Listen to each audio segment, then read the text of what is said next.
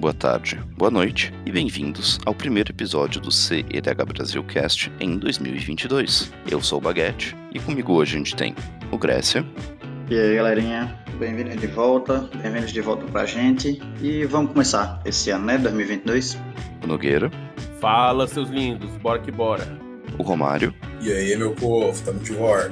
E nosso convidado de hoje é um velho conhecido de vocês, que é o nosso querido Marcoves. Fala pessoal, tudo bom? Espero que 2022 seja ótimo para todo mundo. E vamos começar já nesse podcast maravilhoso. A gente então tá de volta. Vamos tentar manter os episódios a cada duas semanas aqui. E a gente vai agora também publicar os episódios no YouTube, começando com os episódios retroativos e até conseguir alcançar o episódio semanal. E sobre o episódio de hoje, a gente veio aqui para falar para vocês sobre um evento que a gente está organizando, que é o Commander 500.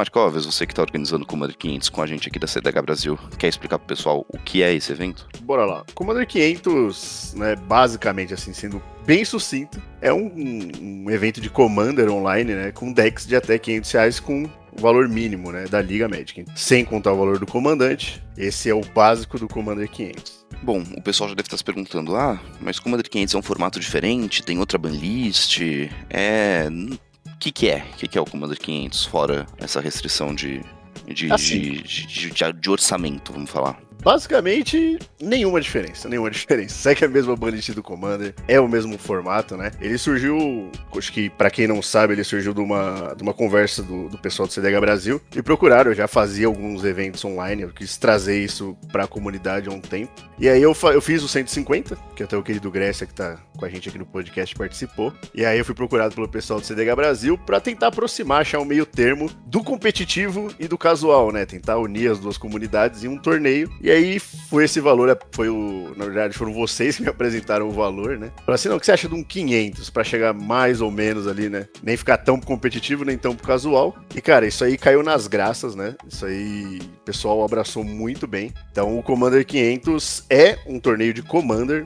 usa todas as regras de Commander, mesão, tá? Não Commander X1, sim o multiplayer. Então segue a mesma banlist do comitê, segue mesma, as mesmas premissas, né? De todas as mesas de Commander. E ele é de uma certa forma competitivo, né? Não dá pra falar que ele é um CDH por conta do valor do deck, né? Você não consegue otimizar ele ao máximo que você tem, mas você consegue otimizar ele ao máximo do 500. Então por isso que ele é aí, como dito por muitas pessoas, um mini CDH ou o irmão mais novo do CDH Brasil, que eu acho bem interessante essa colocação também. Eu vou dar ressalva aqui que não só participei, como fui para as semifinais. O Markov não me deu essa moral, eu tô me dando. É verdade, é verdade. O Animar fez, fez um estraguinho. Tinha muita torcida no chat, inclusive. Eu acredito, se eu não me engano, o pessoal do CDH Brasil estava lá torcendo pro Grécia, mas infelizmente. Tava torcendo contra o Grécia, tem que se É. lascar lá. Eu ia dizer isso, vocês estavam torcendo para mim, não. Só lembrando que um dia desses fizeram a piadinha, mas é bem válida é, ressaltar que tem um detalhe de banlist no, no Commander 500, que qualquer carta que custa mais de 500 reais você não pode usar. Isso é uma verdade, né? Então, amantes de Hagavan, infelizmente, só como comandante, tá? Não, Não, pode usar ele, Aí, né? se você quiser usar uma carta de mais de 500 reais, você pode usá-la na zona de comando. Se você quiser fazer Exatamente. seu deck de Angus Mackenzie ou Hagavan, se divirta. O que já teve, né? Teve do. Teve o. No Commander 500, a primeira edição, teve o comandante aí, o Ras, Rasputin, ou Rasputin, eu não sei a pronúncia correta. Mas era um comandante de mil reais, né? Era de fato a carta mais cara do torneio. Na primeira edição? Como assim primeira edição? É isso mesmo, gente. Vocês que já acompanham a gente faz um tempo devem saber. Esse campeonato é a segunda edição do Commander 500 e a nossa primeira edição foi o maior campeonato de Commander do mundo online. Até os japoneses passarem a gente um tempinho atrás, agora no meio de janeiro. É, a Aleluia acabou montando um torneio, né? Que chegou a 224 players. Então vamos em busca, né? Como o Baguete disse, já tivemos a primeira edição. Era tida aí um dos maiores torneios do mundo.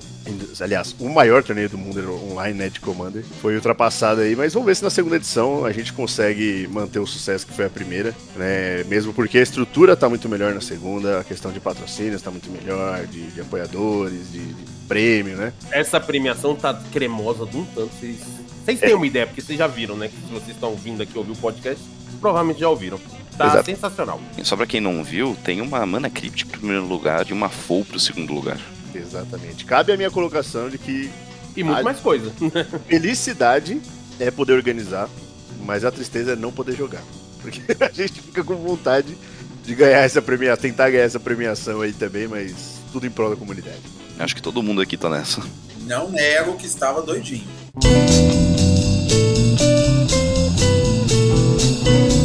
Bom, a gente aqui falou então sobre o que é o Commander 500, o que vocês podem esperar no campeonato, mas então, quais são as principais diferenças com o CDH, fora, obviamente, o valor?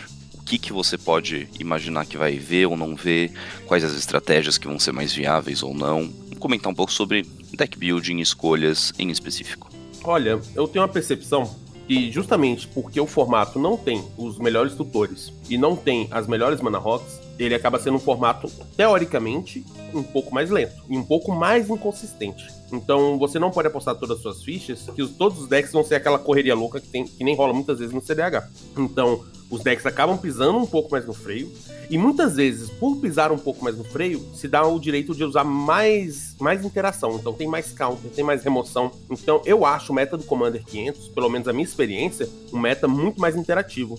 Então, quando a gente fala de escolha de deck, a minha sugestão é não escolha um deck que seja muito Glass Cannon.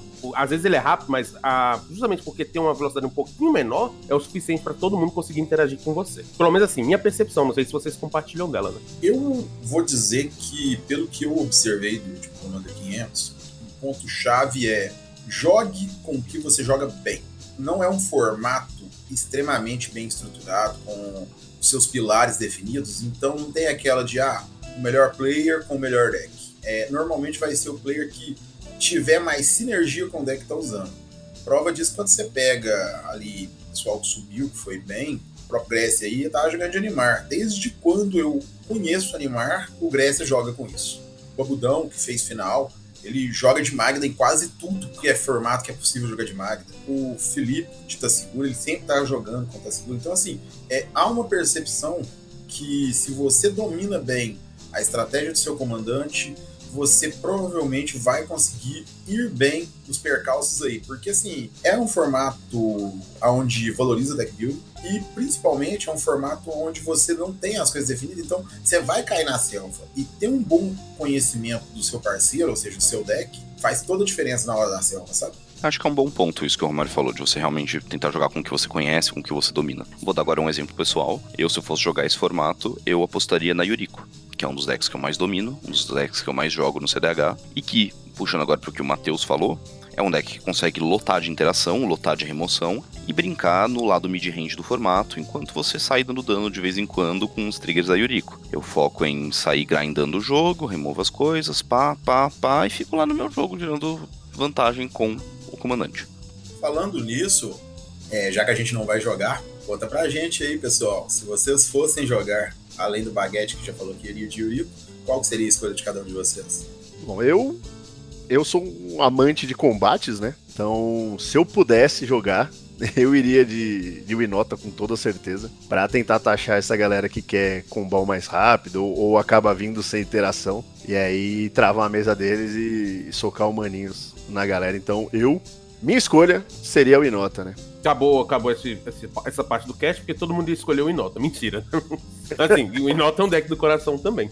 É, eu provavelmente iria com algum deck que eu consigo dominar melhor na pilotagem dele. Então, ou eu iria com alguma versão do meu Techap, né? Techap 500, ou Magda. São dois decks que eu, que eu gosto muito de jogar com eles, né? Fora próprio Inota.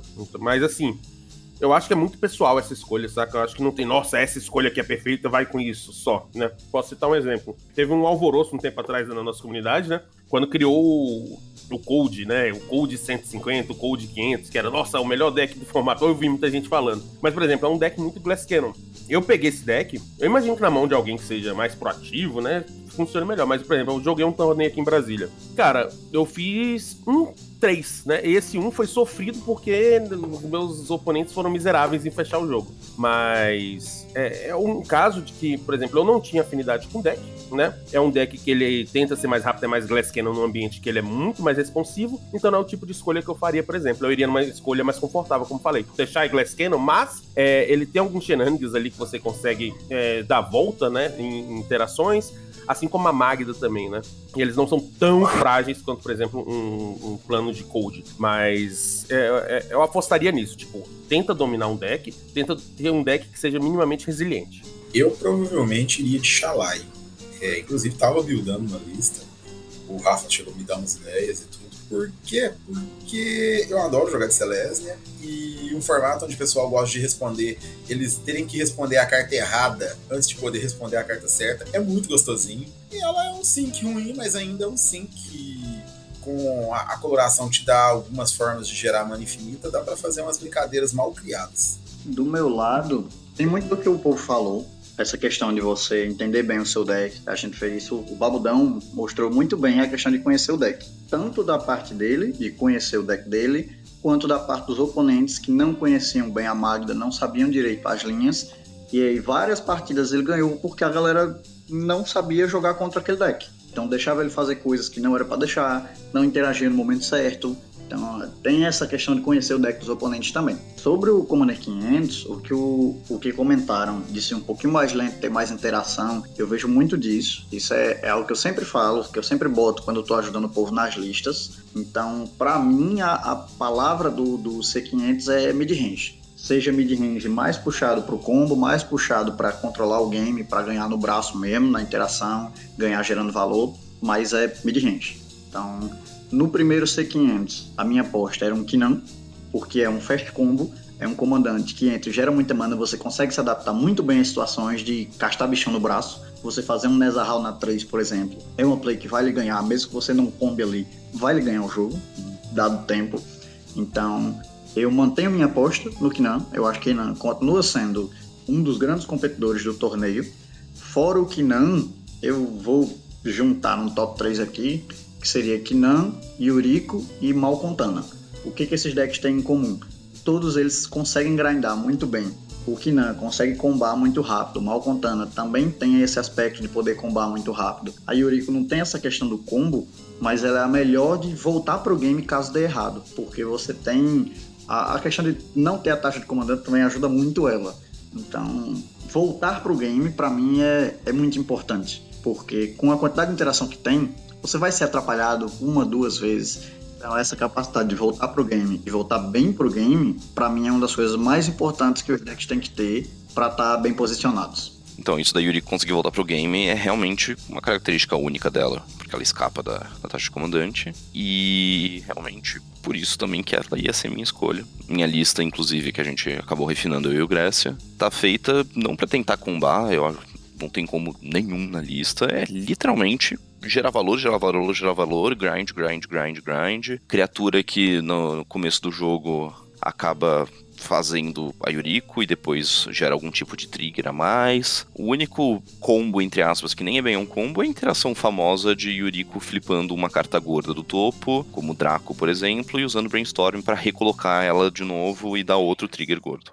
É, eu, eu acho que é, esse ponto que o Mário levantou é bem interessante sobre você jogar com o que você já conhece, né? Tivemos, eu como participei de inúmeras transmissões e assisti muitos jogos, a gente via alguma, algumas interações, né? E algumas jogadas que acabam definindo o jogo, né? Eu me lembro muito bem do. Justamente pela galera não conhecer muito o que fazer contra os outros decks, e às vezes até. Vou falar subestimar, mas não é questão de subestimar o jogador, né? Mas sim subestimar o que o deck poderia apresentar. Então eu, eu me lembro muito bem de uma jogada na final, onde o Babudão tinha calculado errado a quantidade de tesouros, e aí ele acabou perdendo uma peça do combo. Ela foi pro cemitério. Eu não lembro qual agora no momento. E aí o, o Phelps fez um, um né, de War of the Spark, que ele poderia ter ativado e aí exilado todos os Graves, tirando essa, essa possibilidade, né, do Babudão combar com a Magna, e ele simplesmente não ativou, né, ele não ativou, passou, e aí chegou no turno do, do Babudão, o Babudão conseguiu recursar a partir do combo e, e, ganhar o jogo naquele momento. Então você ter ciência com o que você está jogando é tão importante quanto contra o que você está jogando, né? Então, se eu puder dar uma dica, além de você ir com o deck que você está familiarizado, né? Com o deck mais estruturado, que você saiba muito bem quais linhas tomar em diversos tipos de situação. Olhe a lista dos oponentes, né? Veja contra o que você está jogando, tente entender o, o, que vai vir pela frente para você conseguir responder, né? O, na hora certa e não acontecer como o Mario falou, da pessoa responder errado e aí acabar tomando coisa pior logo em sequência. Gente, é, é um jogo por semana. Você só tem que abrir três listas e estudar. Não tem muito segredo, sabe? Então faça isso que o Marcos falou, que a chance de você ter alguma surpresa desagradável durante o jogo, do tipo, ai, meu coleguinha tá rodando essa carta, mentira, é bem menor, sabe? Então, domine seu deck e domine também a, a, o conhecimento sobre o deck dos oponentes. Se serve mais uma dica, já não acho cabível só Commander 500, mas para qualquer torneio, mantenha calma, joga tranquilo, foca, seja claro no que você está fazendo, bateu dúvida, pergunta, pede para explicar, joga da maneira mais honesta e principalmente joga para se divertir, joga para ser divertido para todo mundo. Sei que a ideia é ganhar, existe uma premiação alta aí, mas não seja um babaquinha só porque você acha que vai levar se fizer isso. É muito mais importante do que só ganhar, é ganhar sem precisar pisar em cima de ninguém. Gente, jogo multiplayer tem umas diferenças importantes que o Romário falou aí, né? Por exemplo, vamos ser sinceros, eu acho que muitas vezes no multiplayer a emoção toma conta às vezes, né? E às vezes você vai encontrar um mesmo oponente, sei lá, duas vezes, três vezes durante um torneio. É comum isso acontecer. No X1, tanto faz. Agora, quando você tá no multiplayer, a chance do cara jogar errado só para te ferrar ela é muito alta. Então, assim, é, sejam legais, sejam cordiais, né? A chance de rolar um Kingmaker diminui, a chance de rolar um sal pesado diminui também. E é, é uma experiência que vai ser desagradável para os envolvidos. Então, sejam legais com todo mundo, que todo mundo sai feliz, né? É o famoso. Faça que a sua partida seja memorável. Daquelas que você vai poder mostrar. Olha, eu joguei essa partida, eu ganhei essa partida. E a pessoa que tá vendo não vai falar, nossa, que escroto, cuzão que você foi, hein? Bom, eu acho que a gente pode puxar um outro ponto aqui, né? Como é que a gente monta um Commander 500 de fato? Como é que a gente faz para adaptar uma lista que a gente já tem para um Commander 500? O que, vocês recomendariam aí, seus lindos? Eu quero puxar então, nesse tópico, um exemplo próprio meu. Porque eu, com a ajuda do Grécia, é óbvio, eu adaptei a lista da Yuriko, baseada principalmente na lista pivô que eu jogo no CDH, e adaptei ela pro formato 500. A primeira coisa é você prestar atenção na mana base. Você não pode gastar tanto dinheiro na mana base de cara. Não é colocando fetches e choques que você vai melhorar um deck no 500. Coloca primeiro as cartas principais e mais importantes para sua estratégia e vai adaptando o resto em volta e vendo o que, que você consegue substituir por cartas não necessariamente fazendo uma substituição um por um, porque você fica pensando, ah, ok, vou cortar minha FO aqui, o que, que eu vou botar de counter no lugar? Não, não é isso que você tem que pensar. Você tem que pensar, ok, que carta boa eu coloco, eu consigo colocar ainda, que serve uma função útil e que caiba no meu orçamento. Se o Grécia quiser dar algum dos exemplos que ele fez de corte e modificação entre as duas listas. Aí me quebrou. Aí eu vou ter que pensar um pouquinho. Eu tenho um fácil. O primeiro é cortar a infusão de Musculumes, que é 14 de dano, mas é uma carta azul, que é um pitch para Foul, um pitch para Misdirection, um pitch para Commandir, pelo Draco. Que é 16 de dano, mas é uma carta incolor que não tem todos esses pitches. Mas como você tá jogando no 500, você não tem Foul, você não tem Fon, você não tem Commandir, então você tá menos preocupado em ter o pitch. Então, ter o Draco, mais dano, é uma substituição válida. Eu acho que você tocou num ponto interessante. Pelo menos assim, o que, que eu costumo fazer quando eu monto o deck 500, né? Eu estudo o deck e eu entendo o que o deck quer fazer, tá? Qual é o meu plano A? Aonde eu quero chegar com esse deck? A partir disso, eu delimito como chegar ali, eu faço a estrutura base, né? A espinha dorsal ali desse deck. Eu preciso dessa, dessa e dessa carta pro deck funcionar minimamente. A partir do momento que eu delimito isso, eu espero que esse deck fique dentro do orçamento, né? E que sobre um, um orçamento bom para isso. Você começa a preencher esse deck com as cartas né, interativas, principalmente as boas cartas, né, que vão dentro da, das cores, e você vai colocando as staples se necessário, né? Então você consegue completar dessa forma. Por exemplo, eu vejo aqui o caso de uma adaptação que eu fiz, que foi a Magda, né? Cara, eu sentei com, com um amigo meu uma vez, o Maestrale, para quem conhece, e a gente conseguiu montar o deckzinho da Magda por 50 reais. Ou seja, o que, que eu quero dizer com isso? O core da Magda é um, um core, né? De menos de 50 reais. Para um Commander 500, o que, que vai acontecer? Você vai conseguindo preencher esse core com consistência ao redor dele. Então você vai colocando as interações, você vai colocando as, as cartas de melhor qualidade, né? Que não, não são fundamentais para o deck rodar, mas que vão fazer com que esse plano A ele funcione de uma maneira muito melhor. E aí você consegue incluir plano B, C, se for o caso, né? Então você consegue engrossar ali esse deck, vai conseguir dar uma consistência. É diferente, por exemplo, de um deck que o core seja, sei lá, taça consult. Cara, taça consult é muito caro, né? Então, você vai fazer o seu deck girar todo ao redor disso, é, saiba que seu orçamento já vai ser gasto bastante nesse ponto, né?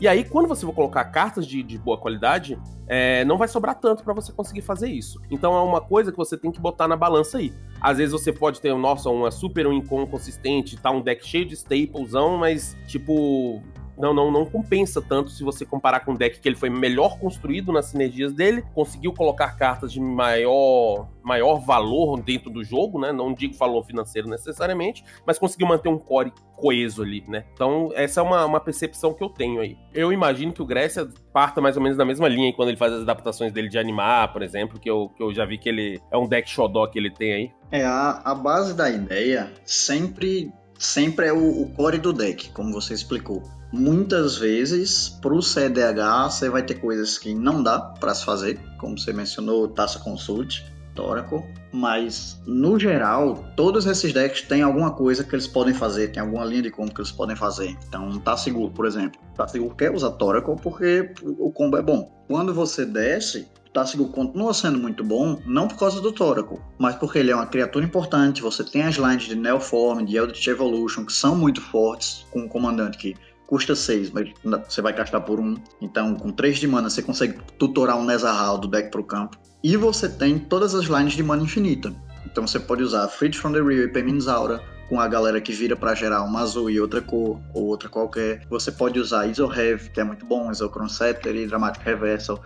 Todas essas cartas conseguem entrar muito fácil no deck da Sigur, porque ele é um 5 de mana infinita, além de todas as coisas boas que ele faz. Então, beleza. Você perde a line de, de Taça Consult. Mas você ainda tem tudo isso. O Animar, você não tem mais a line com Dockside. Isso complica um pouquinho a sua vida. Você tem que voltar para a line de Wood Elves, onde você tem um, o número de lentes que você precisa para poder usar o Peregrine Drake. Tudo bem, você volta. O Animar já rodou por muito tempo sem Dockside, e apesar de não ser a melhor coisa do mundo, a line de Wood Elves, você consegue fazer. Você não vai morrer se você estiver usando essa linha. Fora isso, você tem as lentes de morte, caso você queira. Você tem Tide Spout, você tem Break Horror, que são cartas muito boas para se usar. Servem tanto de um combo quanto de combo.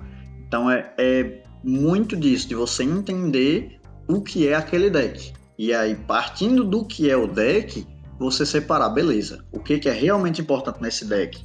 Aí você separa como o deck ganha, como o deck quer chegar nessa vitória, a consistência dessas peças. Depois disso, você vai para a base em si. O que, que eu preciso para chegar até lá? É fazer o, o, passo a passo reverso, como o Nogueira também mencionou.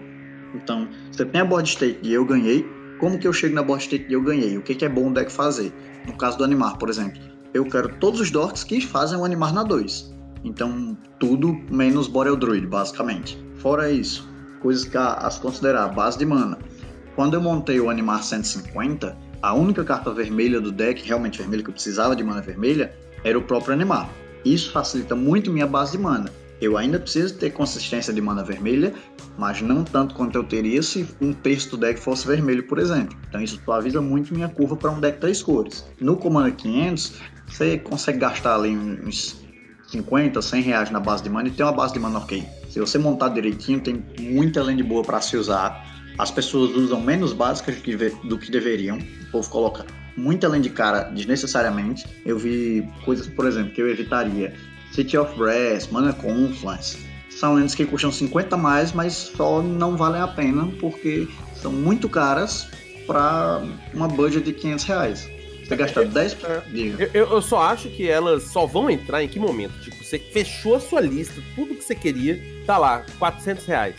Beleza, sobrou dinheiro, você bota esse tipo de coisa, saca? Mas isso aí é só no, no, momento posterior, acho. Pelo menos assim, é o que eu costumo fazer. Quando eu fechei a Magda 500, por exemplo, ela tava menos de 400. Aí, aí eu me dei o direito, por exemplo, de botar um Deflect Slot, porque é uma carta de mais de 100 pontos. É, nessas situações também. Então, já teve lista também que eu montei e pro Markovs mesmo, quando teve o Tribal Wars, que o limite era de 800 conto. Eu montei a lista com tudo que eu queria, do jeito que eu queria, e era tipo 500 conto. Aí eu botei uma Mana Vault, porque eu podia botar a Mana Vault. Eu tinha budget para encaixar a Mana Vault, e era uma carta que realmente impactava quando ela vinha. Era uma carta que facilitava muito o que o deck queria fazer. Eu tinha tutor para ela em Trinket Mage, que foi um dos MVP do deck, foi aquele Trinket Mage, me ganhou várias partidas.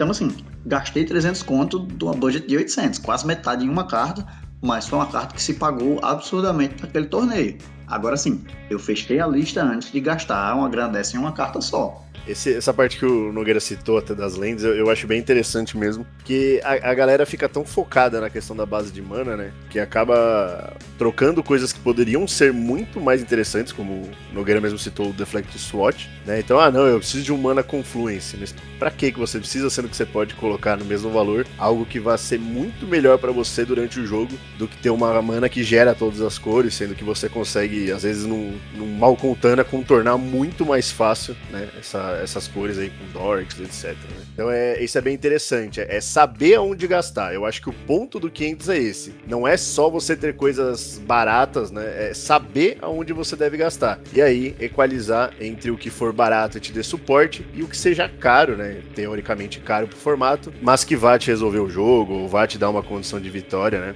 Ou acelerar para que você chegue nesse momento falando sobre adaptação também, acho que tem um outro ponto interessante aqui. Que a gente tá falando muito de, de, de deck mais proativo, deck mid-range, né? Mas dá para jogar de control, dá para jogar de stacks? Até dá. Só que você tem que fazer um trabalho dobrado. Por quê? Você vai ter que entender, para você jogar com esse tipo de deck, o que, que você vai enfrentar. Então você tem que estudar muito bem o possível meta, então, o que eu aconselho? Acompanha, por exemplo, os jogos das pessoas que estão jogando Commander 500. Acompanhe os principais deck builders aí que vocês, que vocês gostem. Tente enxergar tendências. Você vai começar a perceber padrões. Por exemplo, você vai jogar destaques, beleza. Às vezes, no 500, uma ideia bem por cima, você não vai enfrentar necessariamente um, um, um Turbo Então, é relevante eu gastar, sei lá, um, um trocado bom, por exemplo, para botar uma talha dentro de um Inota? A talha é muito boa. Ela vai fazer as coisas custarem a mais. Mas, por exemplo, para esse tipo de método 500, isso vai ser tão relevante? Então, quando você vai escolhendo essas peças chaves que vão atrapalhar o jogo dos outros, é uma coisa que você tem que pensar. Da mesma forma, os decks control, né? Ah, eu tenho que botar aqui uma Fluster Storm tem que botar uma Fluster Storm necessariamente, né? Vai ter um volume de mágicas tão grande num turno, instantes e sorceries, não sei, né? É uma coisa que tem que fazer o dever de casa. Você tem que analisar muito bem para saber onde você vai gastar esse dinheiro para não gastar à toa. Porque esse tipo de deck que você monta, às vezes você vai se arrepender muito depois porque você viu que você botou peças que não precisava colocar. Romário, que é jogador de stacks, ele sabe muito bem aí dessa, dessa, dessa brincadeira. Não, sim. E para quem aí quer se aventurar a jogar destaques no formato, lembra que não é porque Rule of Laws é quase Deus no CDH, que no 500 ele vai ser a carta crucial. Inclusive, eu cheguei até a brincar que se eu fosse jogar e for, quisesse jogar destaques, provavelmente eu começaria colocando Linvala na Command Zone, porque ela pune praticamente todas as escolhas fortes do formato. Observe para vocês verem. Só que assim, ela tem alguma dificuldade de fechar jogo, você vai ter que gastar um planejamento absurdo em cima disso. Mas que ela vai judiar, isso com certeza ela iria. Ah, é só você pegar uma substituição budget. Você não precisa botar ela necessariamente na Command Zone, mas você consegue botar a Cancet Totem, que tomou reprint há pouco tempo. É uma carta barata. Se você não estiver abusando de habilidade ativada, você vai punir tanto, tanto meta, né? E quando você fala de Cancet Totem no CDH já não é tão bom hoje em dia. Aí quando você traz pro 500 já é Deus. Então é uma coisa aí que dá para você pensar sobre. Outra carta que eu quero apontar nessa de, ah, eu quero parar esses dorkzinho, porque de Totem, Piroclasma, Piroquinesis, Piro coisas. Até a própria Jéssica na Command Zone de algum deck. Matar Dork é muito, muito forte no 500. Mano, esses dias eu tava jogando 500 aqui em Brasília, eu tava de Magda, né? Tentei combar, aí o pessoal interagiu, parou meu combo. Beleza Parou o combo, minha Magna chegou a custar 8 nessa partida. Então vamos brincar. Tava todo mundo cheio de coisa no board. Tinha um Kinan, tava cheio de bicho. Tinha, tinha outros dois decks. Tinha uma. Tinha um. Qual o nome daquele que o Jeff gosta de jogar, dos druidas? É. O Seton, lá. Seton, tinha um Seton. Então tinha uns decks assim que faziam muito board e era baseado em verde. Meu irmão, então vamos brincar. Já que me pararam, eu peguei, por exemplo, uma carta que você não costuma ver por aí, chamada Sudden Demise. Eu não sei se vocês conhecem. Ela é X e uma vermelha e você dá X de dano em todas as criaturas de uma cor que você escolher. Meu irmão, eu só virei assim, paguei Sunny demais para 5x falando verde. Cara, a melhor coisa que eu fiz do, do mundo. E é uma, uma carta que normalmente você não vai estar utilizando quando você tem um budget mais alto. E a melhor parte, meus anãozinhos, tudo ficou em campo, porque só pegava verde. É, então, isso, isso, que eu ia falar sobre questão de cor, tribo, né? Eu, na primeira edição, eu cheguei a falar em, em um outro podcast, né, amigos nossos, que para mim o MVP do torneio foram os Dorks, né? enquanto o pessoal tava falando de car car possíveis cartas, para mim foram os Dorks. Pode ver que todos os decks que chegaram na final tinham seus Dorks. Até a Magda que tinha com seus anõezinhos, que são quase que Dorks, né? Melhores ainda, porque ela leva direto ao, ao combo. Mas é, eu, eu acho engraçado que a, a, galera se preocupa tanto com esses dorks, né? Só que aí acaba não levando em considerações outras coisas. Como, por exemplo, eu vi num jogo em que não era Malcontana, porque ainda não, não tinha na época se eu não me engano, não, não teve ninguém no torneio de Malcontana, mas uma pessoa soltou ali um canhonada achando que ia arrebentar e o nosso querido Malcolm acabou ficando na mesa, né? Então o resto a gente já sabe. Então tentem prestar atenção né, nas emoções que vocês estão usando para conseguir atingir a todos ou só não a você, tá? Se você tiver de mal contando, a canhonada é uma excelente carta, mas caso você não esteja, tome cuidado aí quando você precisar limpar a mesa de dorks e não acabar deixando alguém muito livre para combar, né? É, você tem que analisar as ameaças, cara. Às vezes não compensa você remover determinadas coisas porque vai jogar alguém muito na frente, deixa que as pessoas se matem. A gente falou então aqui de o que escolher, como escolher, como jogar, onde jogar, mas e agora? Como vai ser para jogar? Quais são os detalhes da participação do campeonato? Quando que as partidas vão acontecer, rodada e tudo mais? Markovs, quer contar pra gente? Você que tá organizando com nós? Bom, os jogos, né, a gente tomou um cuidado para dar um tempo, como a gente sabe que todo mundo tem aí sua vida off-magic, né? Então os jogos eles ocorrem durante a semana inteira da rodada, né? Serão cinco rodadas no torneio. E como que vai funcionar essas cinco semanas? A rodada 1, ela é disputada aí do dia 31 até o próximo domingo às 16 horas para postar o resultado. Então sempre uma semana para disputar cada rodada. E aí os participantes vão conversar entre si, né? Vão falar qual o melhor dia, marcar, enfim, que seja, né? Um horário que seja acessível para os quatro jogadores da mesa. E assim vão realizar dentro de uma semana os jogos, né? Esses jogos vão ser streamados por mim, né, no meu canal e no canal do CDH Brasil. Então, quem quiser acompanhar vai poder ter toda a transmissão, comentários aqui. O pessoal do CDH Brasil vai estar no meu canal para comentar. Eu, às vezes, vou estar por lá também para falar de alguns jogos.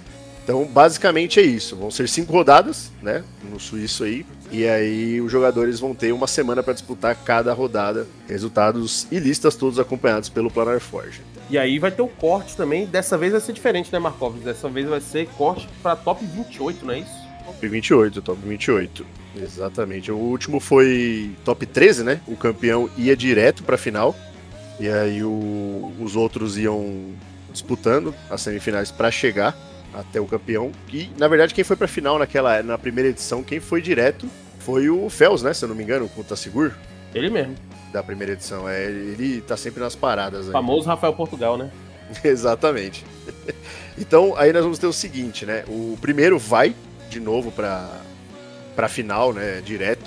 E aí nós vamos ter do segundo ao oitavo lugar, já vão estar aí nas semifinais. E aí nós teremos do, do nono ao vigésimo lugar disputando as quartas para depois alcançar as semifinais e aí ter as finais e a final posteriormente a isso. Então o corte do top desse torneio vai ser 28, tá? Então o primeiro lugar vai direto para a final e aí o resto da galera vai tendo chances aí de conseguir alcançar o grande sortudo que vai só assistir por aí. Né? Em resumo, a galera pode se estapear até a última rodada que tem chances reais de entrar pro top. Né? Exatamente, galera. Não perdeu a primeira, não sai desistindo. Vai até o final, porque um core, um top 28, né? Você tem muita chance de conseguir pegar uma vaguinha aí para disputar, nem que seja lá de baixo para conseguir chegar na final. E aí fazer aquela vitória épica, digna de um rock balboa, né?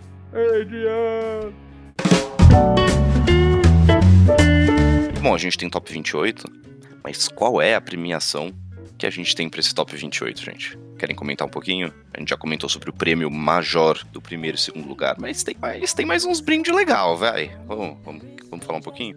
Olha, isso eu vou te dizer que eu, eu, fiquei, eu até me espantei quando eu vi toda a premiação, né? Quando a gente conseguiu reunir todos os apoiadores, né? Agradecer a todo mundo que vai apoiar o torneio. Mas vamos lá, ó, eu vou, vou falar na ordem aqui, porque é muita coisa, mas é muita coisa boa. Então, como foi dito, em primeiro lugar vai ganhar uma Mana Crypt, né? Vai ter um playmatch de campeão, vai ganhar um kit de acessórios da Central, né? Central Distribuidoras aí, que tem Deckbox, tem Shield. Vai ter uma camiseta do Project MTG e uma caneca de campeão. O segundo colocado vai ganhar uma Force of Will, um playmat do top 4, um kit de acessórios da Central. O terceiro lugar vai ganhar um Demonic Tutor, um playmat do top 4. E o quarto lugar ganha uma Gemstone Caverns e o playmat do top 4. Ah, Marcos, mas não cheguei no top 4, vou ganhar coisa também? Provavelmente, cara, provavelmente. Porque, ó, do primeiro ao 28 lugar já vai ganhar 20 reais de crédito na Playground, então classificou ali no top já ganha crédito na Playground. Do segundo ao oitavo vai ganhar também 20 créditos do, no projeto MTG, né? 20 reais de crédito. E do nono ao 28 vai ganhar aí 15 reais. Então, fora isso, né? Fora pra galera do top, nós vamos ter alguns sorteios, né?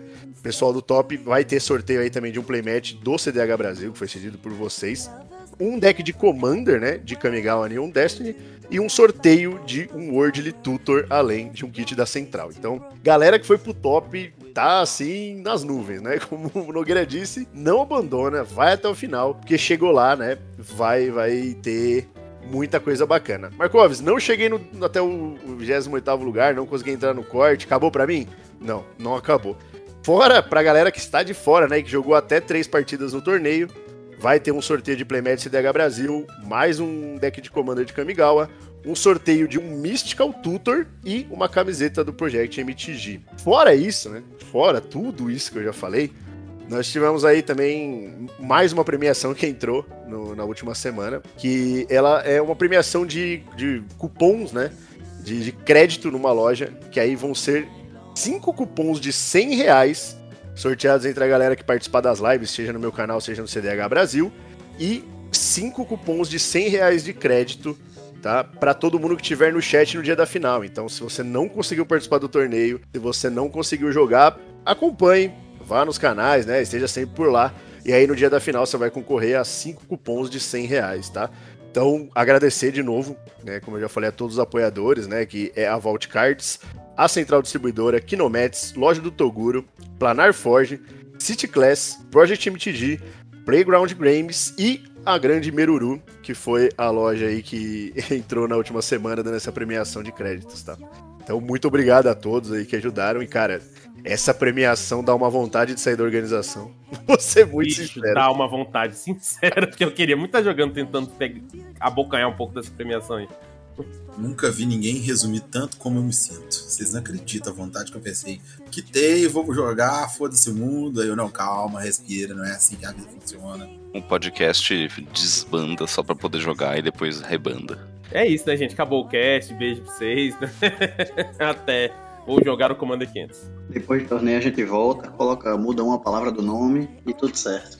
Faz isso não, faz isso não, que senão eu vou ficar aqui sozinho, triste, porque eu não cumpri as cartas do deck. Eu acho que essas foram as considerações finais de todo mundo, então eu vou encaminhar pra Indie Step.